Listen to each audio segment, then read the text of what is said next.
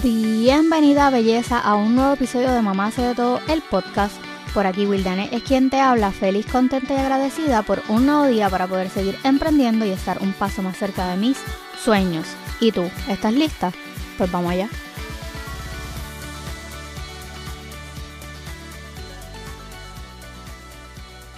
Bienvenidas a un episodio más de Mamá hace de todo el podcast. En el episodio de hoy tengo a una invitada que me pidieron en una de las encuestas que hicimos en Instagram con un tema súper, súper, súper que a mí me encanta, me apasiona, no sé mucho, pero me encanta el tema. Así que dije, tengo que traer a una dura hablando de este tema. Así que con nosotros está Odalis directamente desde Puerto Rico. Hey. Hola. Bienvenida. Gracias por la invitación. Bueno, hoy vamos a hablar de homeschool. Y tú eres una dura en el homeschool. Pero antes de empezar con el tema, quiero hacerte una introducción o que tú hagas una introducción a la audiencia. Así que vamos a empezar con ¿quién es Odalis? Bueno, pues mira, este, yo soy una vez yo escuché que una mamá decía, no empieces con que eres mamá, no empieces, y yo, que es que, es que eso es lo que yo soy ahora mismo, yo soy madre homeschooler, tengo seis niñas, tengo una en camino, eh, eh, no sé qué decirte más, pues mira, de mi personalidad sí te podría decir que yo tengo una personalidad bien ansiosa, súper ansiosa, pero por otra parte me ha ayudado mucho a poder este, manejar muchas cosas, si tengo un problema, si tengo algo que me surja de repente, pues poderle buscar rápido la solución. Este, y eso, llego haciendo homeschooling ya desde que la nena tiene tres y ya va para 15, así que llevo, nunca han ido a la escuela y pues nada, soy bien creativa, me gusta siempre estar inventando, aprendiendo cosas y eso soy yo. Y eres la creadora de Mi Mami's Awesome. También, sí, O sea, tú tienes seis niñas, cinco y la que vas a tener. No, tengo seis niñas y siete con la que voy a tener. O sea, todas nenas. Todas nenas. Todas nenas. ¿A, ti te gusta peinar? Eh, gracias a Dios, las tres grandes ya se peinan solas. Y aunque me gusta peinar, pero como que tengo que escoger a una cada vez que vamos a salir, ok, hoy te toca irte más linda a ti, así que yo te peino a ti hoy. Yo, ese, yo creo que ese ha sido mi reto más grande de ser mamá de nena, porque yo no me peino. Y es por todas las mañanas cuando vamos para la escuela es como que vamos a peinar y ellas empiezan a pelear, y ellas son, son dos nada más, y empiezan a pelear y es como que eh, ellas van a la escuela todos los días con un moño no hay tiempo. esa, es una, o esa es una de mis razones para hacer homeschooling. No levantarme temprano y no peinar por las mañanas. Esas son mis razones. Yo creo que esa, esa, es mi razón principal para yo también decir, ¿sabes qué? Voy a empezar a hacer homeschooling.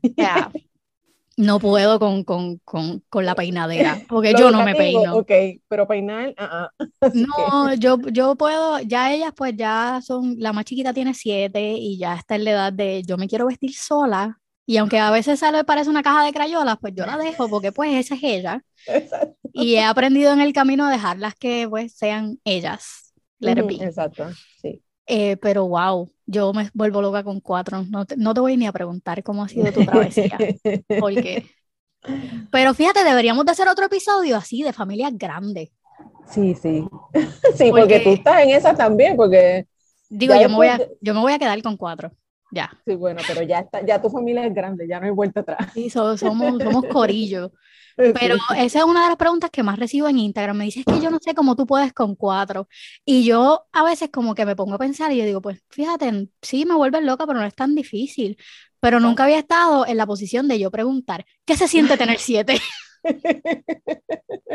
bueno, así es. A veces es un caos, a veces todo el mundo se levanta pasivo es todos los días como que no, yo no puedo decir que ya yo sé lo que yo voy a pasar en el día, porque todos los días es totalmente impredecible, ah, de, noche igual, anoche se levantó una mami esto y después la otra mami lo otro, ¿sabes? No hay, yo no te puedo decir que no es que no hay descanso, pero tampoco es que me aburro. ¿entiendes? No, es que es imposible. Alguien siempre me está hablando, alguien siempre me está hablando. Yo creo que esa, eso es, una, es, una, es algo bueno, porque no, ¿verdad? Uno tiene con quién hablar. Y cuando son adolescentes es una aventura. Otra cosa, sí, es otra cosa, porque ellos también te hablan, pues no es lo mismo tú tener problemas de me está mirando, ¿sabes? Ya son cosas de mami, me siento así, me dijeron esto y poderlas escuchar y que ellas se sientan escuchadas, eso es, aunque casi siempre ocurre después de las 11 de la noche, pero esa es la hora de hablar de los adolescentes, pero pues como yo soy nocturna, pues me quedo hablando con ellas y qué sé yo, así que es bien chévere, bien chévere. Es bien, bien entretenido. Yo tengo un, un pre-team hasta el mes que viene, el 22, que cumple los 13, pero sí es una aventura. O sea, ¿entre, ¿entre qué edad están tus nenas? Mira, la más chiquita tiene 3 y la mayor tiene 14. Y por ahí van 12. A ver, déjame pensar. 14, 13, 11, este, 9, 6 y 3. O sea que son la más chiquita 3, Sí, todas las etapas, wow. Sí, yo le digo a la de tres la teenager, porque eso, eso es, otra cosa, esa nena de pandemia y eso es otra cosa. O sea, ella vino con la pandemia. Ella tenía un añito cuando empezó la pandemia. Cuando empezó la pandemia. Tú sabes, pero no hay reglas sociales porque no sale, así a menos que no sea con mi familia o qué sé yo, a la iglesia, si acaso, si acaso.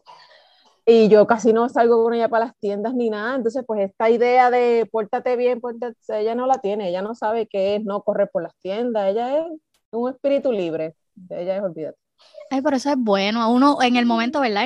En el, momento que les dan las tiendas es como que, Dios mío, no controla tu espíritu, pero eh, eh, a mí me gusta. Bueno, no puedo decir que me gusta. En casa yo no me, ella, o sea, yo aquí que ellas sean lo que sean, cuando salgamos, pues, ¿sabes? Por lo menos respiren, inhalen, salen y compórtense un poquito.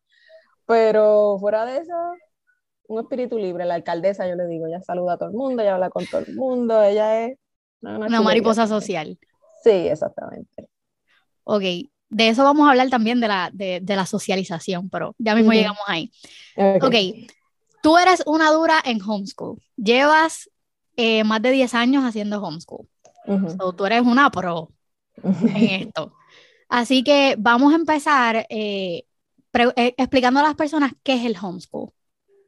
Mira, pues el homeschooling, este, yo lo puedo definir como un estilo de vida, porque no es solamente que tú decidiste o sacar tus nenes de la escuela o nunca ponerlos en la escuela porque tú querías encargarte de la educación de ellos. Eso no es solamente, porque eso es una parte. Pero esto es, ellos, tú, tú tienes como un cerebro de mamá homeschooler que te dice, si van a salir afuera, ¿qué pueden aprender? O que no solamente aprenden matemáticas, ciencia y español. Eh, es algo que, que, tú tienes como que ya impregnado en tu familia, en tu diario, porque eso incluye también las cosas, las tareas de la casa, ¿sabes? Están todo el día en tu casa. Pues tú, ellos aprenden más directamente a, pues, a manejar su tiempo, a, hacer las cosas de la casa, ellos aprenden esas cosas más adicional de la escuela, porque obviamente en la escuela, pues están durante el día en la escuela, llegan por la tarde a hacer tareas, entonces es como, para mí es complicado, bendito, poner un nene de, hacer tareas, a que se ponga a hacer muchas cosas de la casa, y a veces como que se divide una cosa de la otra, ahí va todo junto, todo está juntito ahí. Este, muchas personas dicen, por ejemplo, si ahora mismo cuando estuvimos en pandemia, que la escuela le daba el material a los niños, pues eso se califica más como educación en línea o a distancia. Ya homeschooling es cuando mamá busca el material, que le vamos a dar, no está la presión de cumplir con un tiempo, con un currículo. Mamá es la que escoge y papá también, porque esto es algo que lo dan mamá y papá. No se puede eh, decir, mira, esta maestra eh, eh, lleva muchos años haciendo de maestra, se retiró, pues ahora quiere hacer un grupito con unos nenes y hacer homeschooling. Eso no se puede. Eso ya sería como una escuelita. Y eso requiere permisos y todas cosas aparte. Aquí está totalmente encargado el papá y la mamá de generar las notas, de generar lo que se le va a dar al nene y de pues dárselo también. Podría ser que a lo mejor yo trabaje, se lo deje a abuelita, pero yo le deje a abuelita lo que él va a hacer. El pues, material. así se puede, sí, exacto. Así se podría definir. Ok. ¿Cuáles son esos eh, primeros pasos que las personas que están interesadas en homeschool deben de hacer en Puerto Rico para poder hacer homeschool? Pues mira, aquí es desde los cinco años es que se, se considera ya una, darle una educación a tu hijo. Aquí en Puerto Rico el homeschooling cae como privado y es legal. si tú quieres sacar a los nenes de la escuela, eso pues tú tienes que ir a la escuela, darle de baja, eh, no tienes que llevar ningún tipo de documento, nada, tú vas a la escuela. El problema que hay es que aquí en Puerto Rico, aunque este, el homeschooling es legal, no está regulado ni nada, no hay que entregar nada ni nada, pero hay mucha desinformación.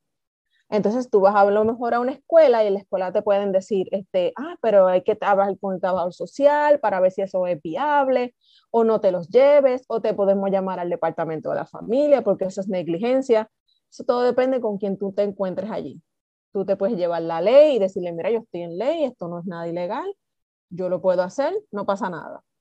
Este, pues, eso sería básicamente que, que vaya bien, bien informado, que busque la ley que lo dice, la carta curricular, todo lo que necesites y llegues allí, mira, les quiero dar de baja mi Y ya. Yo tuve, yo hice homeschool con el mayor a principio de, de, año. Él decidió regresar a la escuela. Todavía estoy sufriendo esa parte. Eh, pero en, recuerdo que ese proceso para yo, yo me acuerdo que yo hablé con medio mundo, todas las que yo tenía en, en mi Instagram que hacían homeschool, yo le pregunté a todas qué es lo que tengo que hacer. Y aquí el proceso, eh, a diferencia de, de, Puerto Rico, aquí hay que hacer un portfolio. No sé si allá también hay que hacerlo. Para entrarlo. Cuando vas a entrarlo de nuevo, hay que entrar a hacer un portfolio. Que a veces lo miran, a veces no, pero hay que hacerlo. Aquí hay que hacerlo anual. Y tiene que una maestra certificada ver el progreso y firmar un papel. Y es como que mucha cosa. O tienes que llevarlos a una escuela a hacer la prueba del Estado, que yo la odio. Eh, pero yo recuerdo que ese, ese primer día, cuando yo fui, yo dije, ok, le voy a dar de baja. Él estaba en sexto grado. Yo llegué a, a, la oficina de la trabajadora social porque sí me mandaron de registraduría a trabajadora social porque ella me tenía que como que hablar y qué sé yo. Y yo fui con la ley que, que avala a las personas que hacen homeschool. Yo le, le puse en highlight las leyes y todo. Y yo recuerdo que ella me hizo un comentario bien para mí fue chévere en ese momento. Cuando yo le dije lo que iba a hacer, ella rápido lo llenó el papel, puso el código que se utiliza para las registradoras y qué sé yo, y me dijo, ¿sabes qué? Eran como aproximadamente las 11 de la mañana, me dijo, eres como la mamá número 10 que viene a decirme que va a sacar su hijo para hacer homeschool. Wow. Ya ella sabía los códigos, ya ella sabía todo. Ya es como que, ok, estaba en automático, ya no me preguntó más nada. Y es, es bien, yo digo que hasta que los papás no saben qué pasa dentro de las escuelas, no toman en consideración lo que es el homeschool. Y es bien, yo trabajando dentro de una escuela, yo te puedo decir que la mejor opción que puede tomar cualquier padre es hacerse responsable de la educación de sus hijos. Eh, una de las cosas que mencionaste al principio fue que o sea, los life skills, porque trabajo, o sea, hacer las cosas de la casa para mí son life skills. Mm, y es algo que no te enseñan en la escuela, absolutamente para nada. Y la mayor parte de las cosas que te enseñan en la escuela son cosas que tú no vas a necesitar nunca en tu vida. Exacto, sí. Y tengo ese problema con mi nene ahora. Él está yendo a la escuela, pero él todo, todo el tiempo me viene con cosas que aprendió de la escuela y me dice, mami, ¿tú sabías esto y esto y esto? Y yo, ajá. me dice, explícame cómo yo voy a usar eso cuando yo salga de la escuela. Porque no, o sea, es como que no le veo el sentido. Sí. Es bien, bien complicado. Ok, hay diferentes tipos de, de diferentes maneras de hacer homeschool, ¿no? Háblame un poquito de eso. Mira, eh, como hay durante todos los años de la existencia de la educación, han habido muchos filósofos y teorías y metodologías y qué sé yo, pues esa se, le, se pueden este, ¿cómo se digo? Llevar a la, a la casa. Obviamente, a ver, algunas no se pueden llevar tan rígidas porque, por ejemplo, yo en mi caso, que tengo seis nenas, yo no me puedo ir con una sola filosofía para todas, porque no todas son iguales. Y a lo mejor a esa filosofía que a ella le pega, no le pega a la otra. Este, pues se puede usar Montessori, se hace Montessori en casa, se hace, este, hay una que se llama Wald, Waldorf, creo que es que se llama, que es bien de la naturaleza, esa es bien bonita. Este, hay otra que es eh, Charlotte Mason, que esa era una educadora también, y ella tenía muchas cosas de, de libros vivos, de, de, que los nenes aprendan cosas a través de la belleza de la lectura, que le implanten ideas, que los nenes lean buenos libros, este, se enfatizaba mucho en el copiado, en la memorización. Ese, ese es un, un, estilo como bien gentil, yo digo.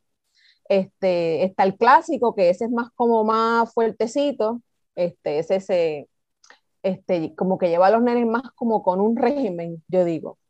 Y era bien bueno también porque los educaba según las etapas de, del crecimiento, este, que era que le daba el conocimiento, al principio piensan con la, la etapa gramatical, que ahí le, le, hablan, pues, vamos a suponer, si le van a hablar de un tema, ahí les ponen el tema. Ya cuando están como en intermedia y eso, pues que ahí entran un poco en la lógica, pues le dan el mismo tema, pero pues con un poquito más de, para que ellos como que le den más vueltas al asunto, por qué pasó y todo.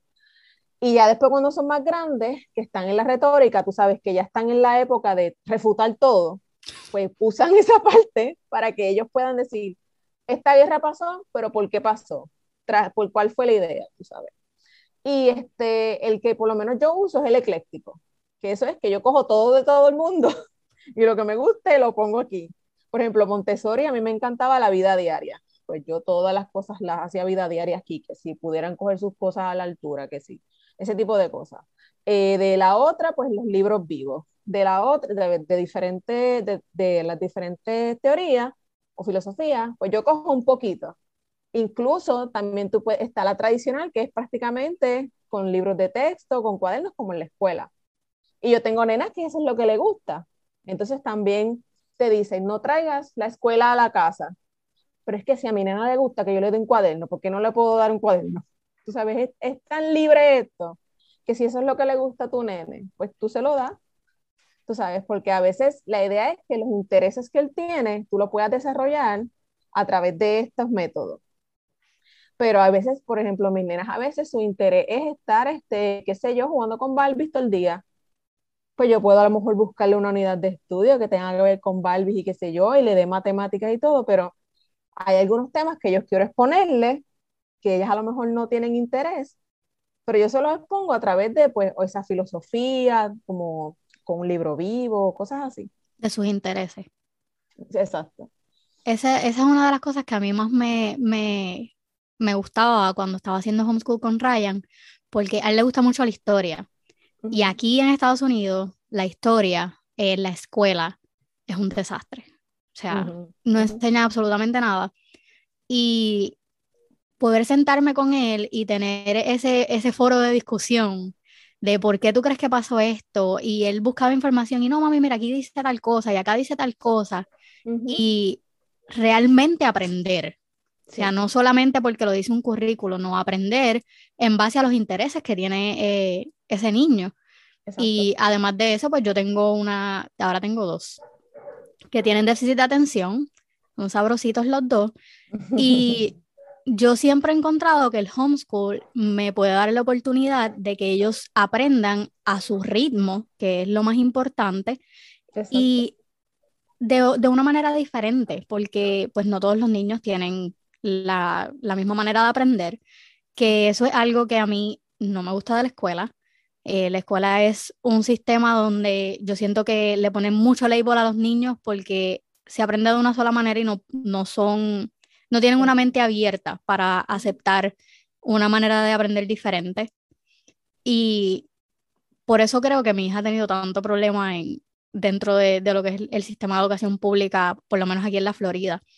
¿Allá hay algún método, maybe, para enseñar a los niños de que se catalogan de educación especial?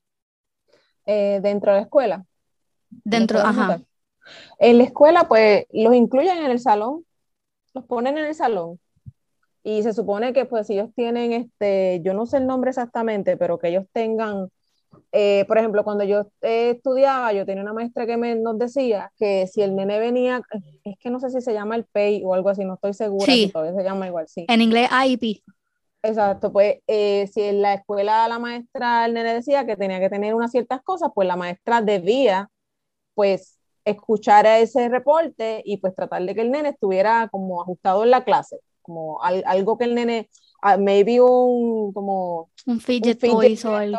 así, qué sé yo, este, para eso. Pero aquí yo entiendo que el problema es que a lo mejor no hay suficientes maestros como para poder tener, eh, bregar con los niños que tienen pues alguna condición o déficit, lo que sea, porque no se les entrena a los maestros, o sea, lo que nos dan, cuando yo estudié educación, a mí lo que menos fue una clase de eso, y ya, y era como que general y como que, este, sabes que aquí los maestros, yo entiendo, aquí los maestros yo creo que en todo el mundo como que sufren eso de tener que lidiar con, con las personalidades, con las condiciones, con, con el sistema, y es bien cargado. Yo creo que aquí el peso es bien cargado, pero no hay algo así que te diga especial, por lo menos hasta donde yo sé.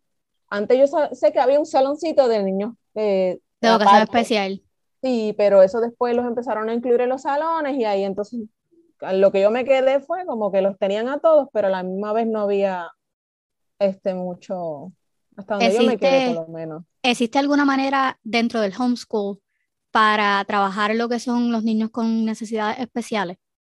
Es que mira, como cada mamá conoce lo que su hijo es, lo que su hijo hace, pues la mamá lo amolda. Yo tengo una amiga que el nene le diagnosticaron dislexia y ella pues desde que se lo diagnosticaron, ella se ha buscado información, ella se ha buscado currículo, ella se ha buscado todo lo que parezca para que el nene lo haga.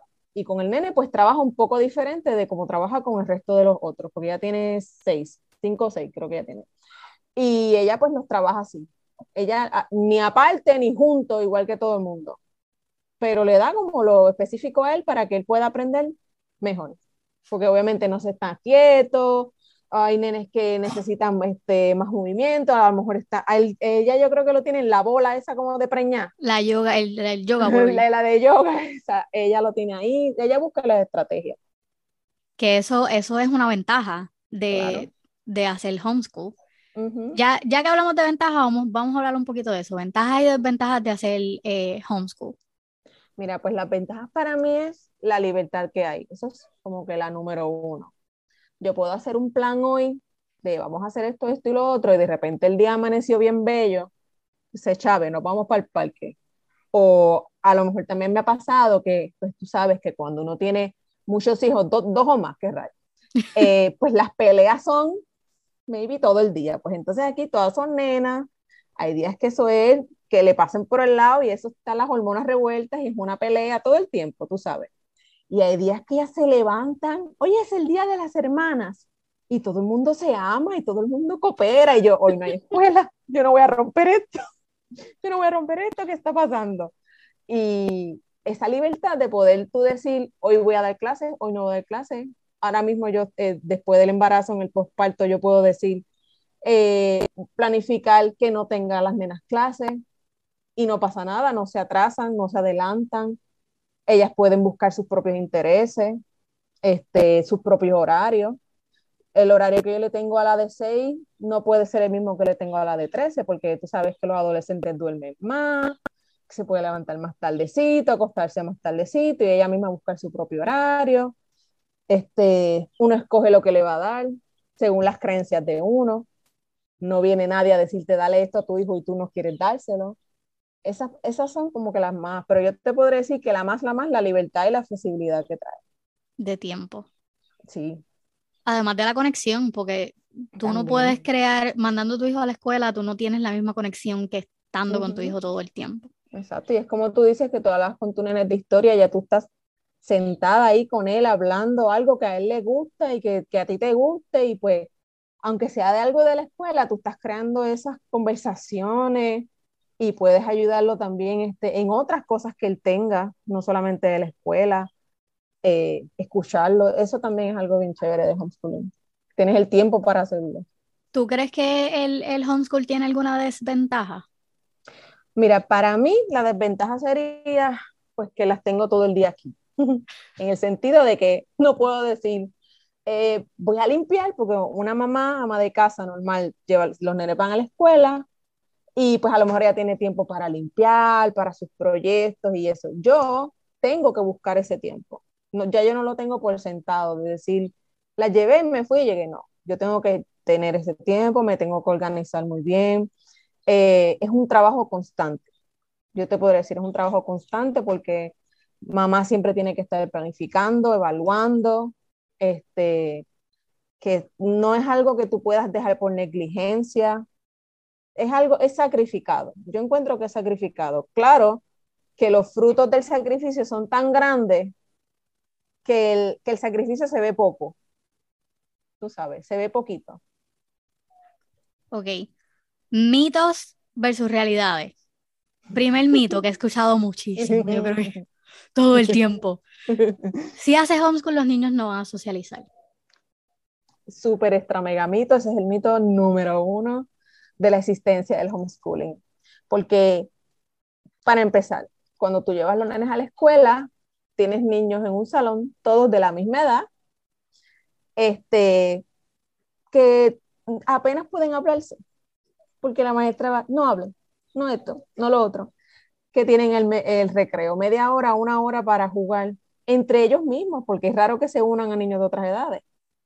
Entonces, eh, en el homeschooling, aunque no están todo el día con otros niños, pero qué sé yo, cuando salimos a la cita médica, allá ellas pueden hablar con nenes más pequeños como con adultos. Este, por ejemplo, mis nenas están en ballet, pues ahí ellas van y están con nenas allí.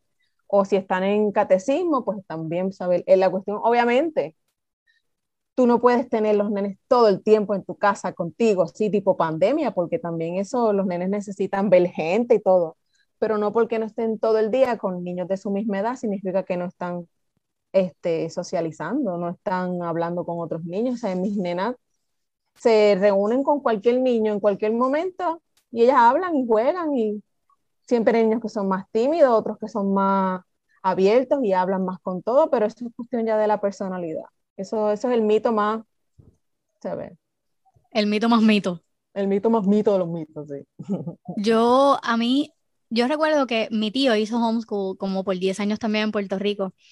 Y en una de, uno de los episodios que yo le entrevisté a él y también hablamos con, con Nancy, eh, recuerdo que una de las conversaciones se dice como que socialización, la socialización en la escuela es forzada. Eh, por ejemplo, aquí en Estados Unidos, en Puerto Rico no, en Puerto Rico tú tienes media hora, una hora para salir a jugar. Aquí no. Aquí es straight todo el día clase. Tienes media hora de almuerzo en la cafetería, sentado, y no, tú no te puedes sentar donde tú quieras, como en las películas, eso es mentira. Adiós, o sea, ¿en serio? Tú, hay sillas asignadas, tú te sientas con tu salón y te, vas, te tienes que sentar al lado de este niño. O sea, es bien por eso te digo que los, los, papás los papás no saben lo que pasa dentro de las escuelas no es como las películas ah, yo ah. no sabía eso digo como cuando uno iba cuando yo iba a la escuela que en el colegio no era así pero yo no sabía que allá ya estaban así Sí, no, y con la, con la pandemia era peor, porque con la pandemia era una silla, te sientas aquí, una silla vacía, una silla, alguien, una silla vacía, que menos podías hablar todavía. Y ya, ya, Entonces es, tú puedes hablar con la persona al frente con la persona a los lados tuyos, tú no puedes hablar como que across the table, porque olvídate, se vuelve loco. Y ya, ya. Y muchas de las veces son con niños que pues no cuajan entre ellos. Porque es una realidad, no todo el mundo, no todo el mundo se lleva con todo el mundo. Exacto. O sea que socialización, mm, escuela versus homeschool, yo encuentro que los niños que hacen homeschool son hasta mucho más empáticos y educados que los niños que van a la escuela. Claro, y como que piensan más como out of the box. Ajá. Y entonces, pues ellos pueden ver a lo mejor un nene más grande o un nene más pequeño o hasta adultos, porque yo tengo adultos en mi familia que me dicen, ay, me encanta cuando tu nena se sienta a hablar conmigo. O sea, ella no tiene que estar todo el día hablando con otro niño obligada. O tener, ella tiene, ella tiene sus mejores amigas, ella tiene amigas que la mamá de las dos amiguitas que ellas más son amigas mías desde que todas estamos preñadas. O sea, que esas nenas son amigas desde el vientre materno. Y ellas se llaman, ellas se escriben y se ven y nos reunimos ¿sabes? No, no es que ellas vean amigas y es como que una persona me viene a hablar. No, ellas son bien normales, es un niño normal. Y como tú dices, a veces como que hasta más, porque no se sienten forzados a hacer las cosas. Exacto. O sea que mito, el primer mito derrumbado, socialización. No existe. Bye. No, exacto. No. Otra cosa que he escuchado mucho es, es que yo tengo que ser maestra para, hacer home, para dar homeschool. Al revés. Y te voy a decir por qué yo era maestra antes de ser madre homeschooler. O sea, era mi, mi profesión, eso fue lo que yo trabajé, yo trabajé en centros de cuidado, de, ¿sabe? Yo trabajé con niños desde dos meses hasta, qué sé yo, cuarto grado, una cosa así. Y a mí me afectó más el maestra cuando empecé a hacer homeschooling que si hubiera empezado sin ningún tipo de conocimiento de la educación. Porque cuando tú eres maestro, te enseñan a ser un maestro de un salón con muchos niños, con un currículo, con una rutina, con una cosa específica. Cuando tú estás en tu casa, eso no funciona siempre, los horarios no siempre funcionan. O sea, tú sabes lo que es estar dando clase al de 12 años y que venga el bebé de un año que quiera lactar. ¿Qué tú vas a hacer? No es tiempo de eso ahora, vete para allá, no tú tienes que, en la casa hay, este, no, te, no quisiera decir como obstáculos ni contratiempos, porque esa es la vida diaria de uno, pero pueden haber muchas interrupciones. Mami, quiero esto, mami, quiero lo otro. En, en el salón, si hay una interrupción, se para y, y la clase sigue. Aquí si yo, pues me tengo que parar. Y a mí se me hacía súper difícil porque yo quería que las nenas estuvieran, pues, un orden, unos horarios, una, una ideología, una forma que eso no funciona en la casa. Que te levantaran la mano. ¿Quieres ir al sí, mano, mami, ¿puedo ir al baño? No, tú sabes. este, eh, a mí se me hizo bien difícil. Tengo otras amigas que nunca pisaron una clase ni nada y les salía el homeschooling súper nítido. Y yo ya tres años y cuatro homeschooling y ahí luchando y ellas acabando de empezar. O sea, que eso es otro mito horrible, no hay que estar certificado. Por lo menos aquí en Puerto Rico tampoco hay que estar certificado, hay que tener nada. Aquí es legalilla más nada. Así que eso es otro mito de los mitos. Y hay, hay muchas mamás que, bueno, yo en un momento dado también lo pensé, yo decía, yo no le puedo enseñar a mis hijos, ¿cómo yo le voy a enseñar a mis hijos? Y recuerdo que estaba hablando con, con una mamá homeschooler y me dice, pero es que tú conoces a tu hijo. claro. Con eso es más que suficiente, tú sabes que sí, que no, y hasta ahí. Sí, o sea, y, y, a lo mejor nos enredamos a pelear a veces porque si tienes hijos que tienes tu misma personalidad, es Ay, bien chévere. Tú dices, bien chévere. Este, pero a la misma vez, yo a lo mejor me, yo, pero es que tienes que hacerlo así, vamos a hacerlo así. Ella llama mami, pero a veces un llanto y una cosa. Pero termina todo el hecho, mamita, ok, vamos a intentarlo de nuevo. Está bien, mamá. Y caemos, uno cae, porque la presión también está de que tengo que enseñarle lo que le están enseñando en la escuela y, y al uno tener esa mentalidad, uno se hace esta presión de, ay, si viene la tía y le pregunta cuánto es 4 por 9, ella no va a saber, porque eso se supone que lo había aprendido ya en este año y no lo aprendió. Y esa presión es fuerte para las mamás, pero a la misma vez es como que, pues, yo te conozco, si no te, si no te entra la tabla, pues no te entra la tabla. Yo tengo 31 y todavía nunca me entraron, jamás. A mí jamás. Entonces, las fracciones ni hablemos de eso, ¿me entiendes? No, yo, las fracciones eso es como hablar chino. No, o sea, pero ¿qué pasa? Pues hay YouTube, hay programas, hay libros y hay papá también, que papá sabe de fracciones, o algún tío o alguien sabrá fracciones. Yo hago eso con mi hijo. Mi hijo es duro en matemáticas. Con, con Nayeli, que es la que tiene déficit de atención, habían veces que él viene, viene, ella viene con una asignación y es como que, Ryan, ven acá, ¿cómo se hace esto? Sí, y en homeschooling eso es otra ventaja, que los grandes le enseñan a los chiquitos. Y a veces los chiquitos a los grandes, no te creas. que eso es una ventaja también. Eso es una de las mejores ventajas, literal. Sí. Y eso, eso también crea conexión entre ellos, yo pienso. Sí, sí. Porque es bien, es bien raro. Pues eso, eso, eso lo he escuchado mucho, como que las mamás le tienen miedo a, poder enseñarle a, sus hijos. Porque se nos, se nos ha dicho desde el principio tú no puedes enseñarle a, tus hijos, tienes que llevarlos a la escuela, porque ahí es que van a aprender. ¿Sabes? las mamás, yo tenía una mamá que decía que cuando tú tenías un hijo ya para cinco años, era que tú decidías sacarlos del homeschooling, porque tú estás dándole homeschooling en tu casa, o ¿quién le enseña a hablar? ¿Quién le enseña a hacer cosas a los bebés? Es mamá, y los bebés lo hacen a su, a su ritmo. Pero entonces llega este momento y es como que si no tienen las notas, tu hijo no pasó de grado sino es como a veces como este miedo que tú no vas a poder, como tú no tienes un grado, tú no sabes qué le vas a dar. Y las mamás, pues, como que ya esto, como que de generación en generación se le ha puesto total, que quiénes eran los que le enseñaban a los hijos hace ciento y pico de años atrás, porque la escuela tampoco es que es tan vieja. O sea que, así que por ese lado, eso es otro mito.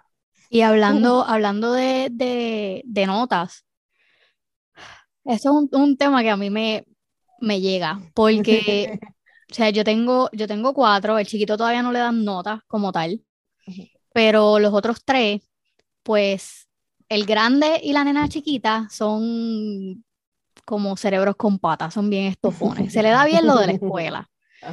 Eh, Nayeli, por otro lado, como tiene una manera diferente de aprender, ella es todo lo que le falta a los otros dos. Los otros dos son come libro y ella es una mariposa social.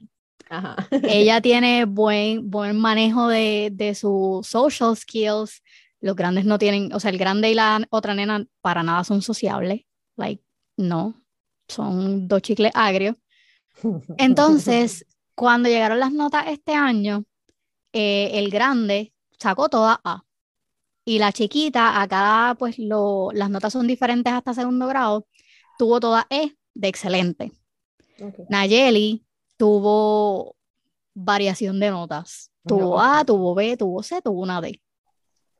Yo los celebré a todos igual, porque yo siempre he encontrado que una nota no mide quién es mi hijo. Claro. Para ellos es frustrante cada vez que no sacan una buena nota. Y más frustrante todavía el hecho de que voy a, defraudar a mis papás. Y esa es otra ventaja del homeschool. O sea, tú te quedas ahí hasta que tú aprendas. Cuando aprendas bien, y si no, pues le metemos otra cosa y entonces después viramos otra vez. Exactamente, exactamente, sí. Así mismo. Aquí yo no doy nota, yo, porque es que también la nota para mí es la forma en que el maestro puede decirle al papá que el niño aprendió. Pero mira, yo tenía toda a la escuela, yo era la cosa más estofuna que había en el planeta Tierra. Pero tú te crees que después del examen yo me acordaba de algo. No, eso es embotellamiento full. Yo lo hacía también. yo también las, lo notas, hacía. las notas no miden ni, ni, ni lo que es tu hijo, ni, ni siquiera el conocimiento que es para lo que son. Es que las, o sea, no lo miden. Y a muchas mamás me preguntan, ah, pero a final de año, ¿cómo tú sabes que aprendieron? Y yo, es que yo no tengo que esperar al final de año. Si yo estoy con ella ahí todo el tiempo mirando aprendiste, no aprendiste, lo entendiste, no lo entendiste. Por eso es que en homeschool no, no es necesario tener nota. Ya a lo mejor cuando tú, los nenes sean más grandes y vayan para la universidad, incluso las mismas mamás pueden ver el, el, progreso del niño y decir, este, ok, en esta clase sacaste A o B o lo que sea, le, te da un, le das un examen tú misma y eso se notariza y eso tú lo puedes llevar y, y es válido como cualquier este, nota de la escuela aquí por lo menos yo tengo a las nenas, eh, está en, programas online que le da la que el mismo programa le da la nota. Como que, pero es para mí como para tener más o menos un récord, pero si ella está haciendo el trabajo y yo veo que ella no lo entiende, yo me siento con ella y ya está. Este, que no, o sea, que uno lo va evaluando, uno lo va viendo, por eso no hacen falta. Y a la verdad es que yo por lo menos no creo tampoco en la importancia así de las notas, de, porque saqué A no significa que entendió nada, eso no significa nada, para mí por lo menos nada. No, para mí tampoco. No sé. embotellamiento, así yo paso a hacer escuela. Sí, sí, sí, yo también. Ok. Tiempo de enseñanza. Y con esto me refiero a las horas. Hay una falsa creencia de que vas a hacer homeschool y vas a tener a tus hijos de 7 a 2 de la tarde sentados en una mesa, levantando la mano para ir al baño, como estábamos hablando ahorita. Eso es un mito. Sí, totalmente, porque mi nena de seis años lo que necesita el día para aprender es una hora. Una hora y hasta menos. Si ella se, se enfusca y le gusta lo que está haciendo y quiere hacer más y más, pues yo le doy más. No es que, te llegó la hora y se acabó el día, no. Eh, la grande, pues obviamente es más grande, retiene más, pues puede aprender más, pues esa puede estar tres horas. O que no es ni siquiera, y eso es, no hay horario en sí aquí yo lo pongo más o menos una hora, que entre las nueve y las dos y media, esas sean las horas de ella hacer la escuela, que yo por lo menos me puedo sentar, explicarle, lo que sea. Si ellas quieren seguir o quieren coger otro horario por la tarde, pues entonces ahí es un poco más complicado para mí, por lo menos, pues ya sentarme porque ahí yo entro a hacer otras cosas, este, cosas de la casa, cosas de lo que tenga que hacer. Este, pues yo, pero yo pongo mi horario, pero a la misma vez si ellas me traen algo, no es como que esta es la hora de mamá, no me hables. No tanto tampoco, ¿me entiendes? Porque no es así. Pero, no hay un horario que tú tengas que hacerlo igual que la escuela, hay niños que yo, que yo, y a mí me ha pasado que a las 7 de la noche me traen un libro, mami, quiero hacer escuela. Y yo, ok, vamos a hacer escuela. o sea, no hay, no hay hora ni tiempo. Hay un estimado que pues pueden aprender en ese tiempo, pero no es obligatorio tampoco. volvemos, lo pone la familia. Además de que hay, por ejemplo, tú y tú también, nosotras somos nocturnas. Literal. So, a mí, a las, yo llego, o sea, yo trabajo en una escuela, yo entro a las 7 de la mañana y como a las 8 y media es que yo me levanto. Ajá. O sea, se levanta el cerebro como a las 8 y media, después de mi primer grupo, mi primer grupo es a las 8. O sea, a las ocho y media es que ya como que, ah, ok, espérate, necesito hacer tal cosa. Que ya uno no, yo por lo menos me levanto y estoy así, entonces me levanto y ya me están hablando y yo me pueden dejar pensar un minuto porque no, no entiendo qué está pasando no, este, todavía. Estoy, en, mi mamá dice que yo soy letarda. O sea, hasta tú, hasta las 10 de la mañana a ti te hablan y es como que, ah, ¿qué? Sí. No, no, no registro. Sí. So, ese, eso es es un mito, o sea, no es de 7 a 2, es un, un mito, tú, tú, puedes hacer homeschool a la hora que tú quieras y es una ventaja, súper ventaja. También, exacto.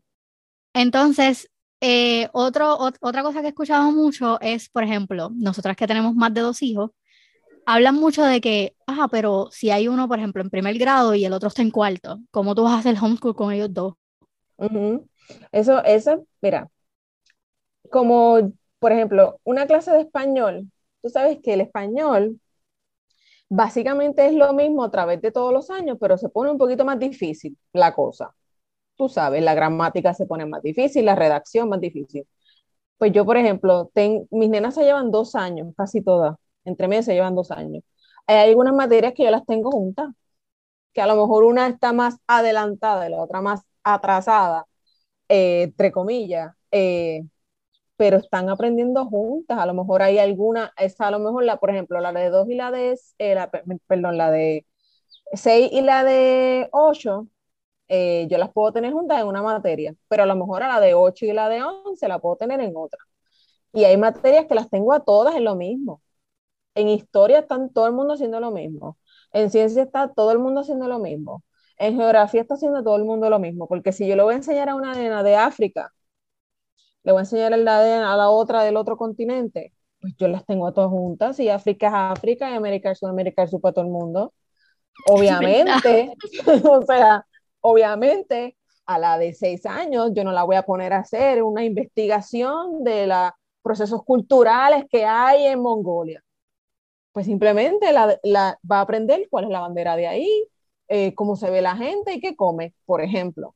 El nivel es diferente, pero a veces la información general es la misma y después aparte se divide todo el mundo, toma este papel para ti, este papel para ti, este papel, cada una hace lo que cada una. Eso, eso es una, eso es una, en vez de un mito, eso es una ventaja, realmente. Eso es, eso es, cierto, porque yo, yo recuerdo que aunque fue solamente a Ryan el que yo le hice homeschool, ese, ese momento de historia cuando nos sentábamos, se sentaban todos en la mesa. Aunque yo no los llamaba, ellas se sentaban a escuchar y empezaban a preguntar y aunque ellas a lo mejor no sabían del tema, el, al ella hacer preguntas por curiosidad hacía que Ryan como que soltara más material o buscara más información. Qué cool. Es como que, ah, espérate, espérate, déjame buscar. Y ella iba a ir a buscar para contestarle a preguntar a la hermana. O sea que si es, yo no encuentro que el homeschool tenga, además de lo del tiempo, o sea, de mamá, no creo que tenga ningún tipo de, desventaja. No, en verdad que no.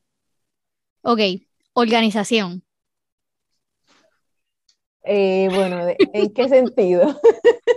Organización, ¿cómo, cómo, si tú quieres hacer homeschool, ¿cuál sería la mejor manera de, organizarte? Esto es más un consejo, no es, no es mito. Pues mira, yo por lo menos he descubierto que el día yo lo tengo que dividir en bloques de tiempo. Yo, por la mañana, pues levantarse, desayuno, bla, bla, bla, y empezar la escuela, de esta hora a esta hora. Porque si yo no me pongo un horario para hacer la escuela, por ejemplo, que sea, no, no que sea definido totalmente, pero que sí sea constante todos los días, yo probablemente le diga a la nena, dame un brequecito, déjame echar una tandita de ropa. Y entonces voy a echar la tandita de ropa. Entonces, como yo juro que yo tengo déficit de atención no diagnosticado, porque es que es demasiada la, las coincidencias. Sí, ya, hicimos el diagnóstico, ¿te acuerdas? Por, sí, Exacto, exacto. Pues yo puedo ir a echar la ropa a lavar, pero a la misma vez puedo en ese momento reorganizar el closet entero sin yo darme ni cuenta. Y cuando viro para atrás, ya ha pasado media hora, una hora y la nena está ahí esperándome. Entonces yo por lo menos digo, por este tiempo va a ser para esto. Esta es la prioridad del momento. Y yo tengo que estar presente en eso que estoy haciendo. Igual que si es la hora de yo ponerme a lavar ropa y ellas me llaman para hacer cosas, me, me, me quedé con ella y la ropa ahí se quedó sin lavar o sea bomba porque se me olvidó que se quedó. Para mí, no es que uno sea muy rígido con el tiempo, pero hay que sacar como este ratito es para esto, este ratito es para esto otro, este, y tratar de que el día fluya más o menos igual de la misma manera. Porque igual mis nenas están en ballet y esa, es, el ballet tiene una hora. Yo no puedo decir como que, ah, hoy voy a ir al ballet a las dos, mañana a las cuatro. Es a una hora. Pues así yo también saco un ratito para la escuela, un ratito para las cosas de la casa. Y, y eso también va a variar mucho de mamá en mamá y de familia en familia, porque hay mamás que pueden lograr ir a echar la tanda de ropa y virar. hay mamás que lo pueden hacer. Fácilmente. Nosotras se nos dificulta. Sí, yo no sé, yo a, veces le digo a mi esposo, tal y tal cosa, es normal. Y él me mira, por ejemplo, en la escuela yo dejaba todo para lo último. Yo también. no sé si era la emoción del momento o qué, pero yo todo lo dejaba para lo último. Y le digo a mi esposo, ¿cómo tú hacías los trabajos de la escuela? Y me dice, bueno, pues si me lo daban lunes y era para el viernes, pues yo hacía un poquito cada día. Y yo, yo no puedo. Yo me tengo que sentar y tengo que hacerlo de una, completo. lo hacía el jueves a las 10 de la noche, que yo iba a hacer Yo también, pero tenía que, tenía que sentarme y hacerlo de una, porque yo no puedo trabajar así, yo me desespero. Sí, yo también. Entonces, pues, por lo menos, pues, para poder yo llevar mi día, yo lo tengo que hacer así. Hay mamás que, pues, se les da de otra forma. Y, y yo creo que entre cada mamá, pero como nosotros estamos en casa, hay que cocinar, hay que barrer, hay que mantener la casa que no parezca que es una bomba nuclear, porque vamos a ser sinceros, vivimos en una casa y está la familia ahí, están los niños, siempre hay reguero. Normal.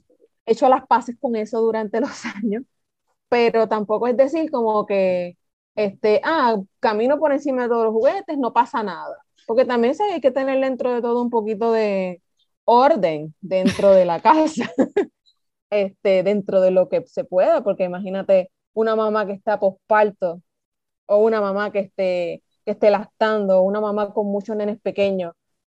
No se le puede pedir lo mismo que una mamá que tenga un hijo dos hijos grandes, o que los nenes estén en la escuela, o que estén en tu casa, pero tú tienes más tiempo para hacer cosas. La organización siempre va a haber, yo pienso que uno tiene como épocas en la vida.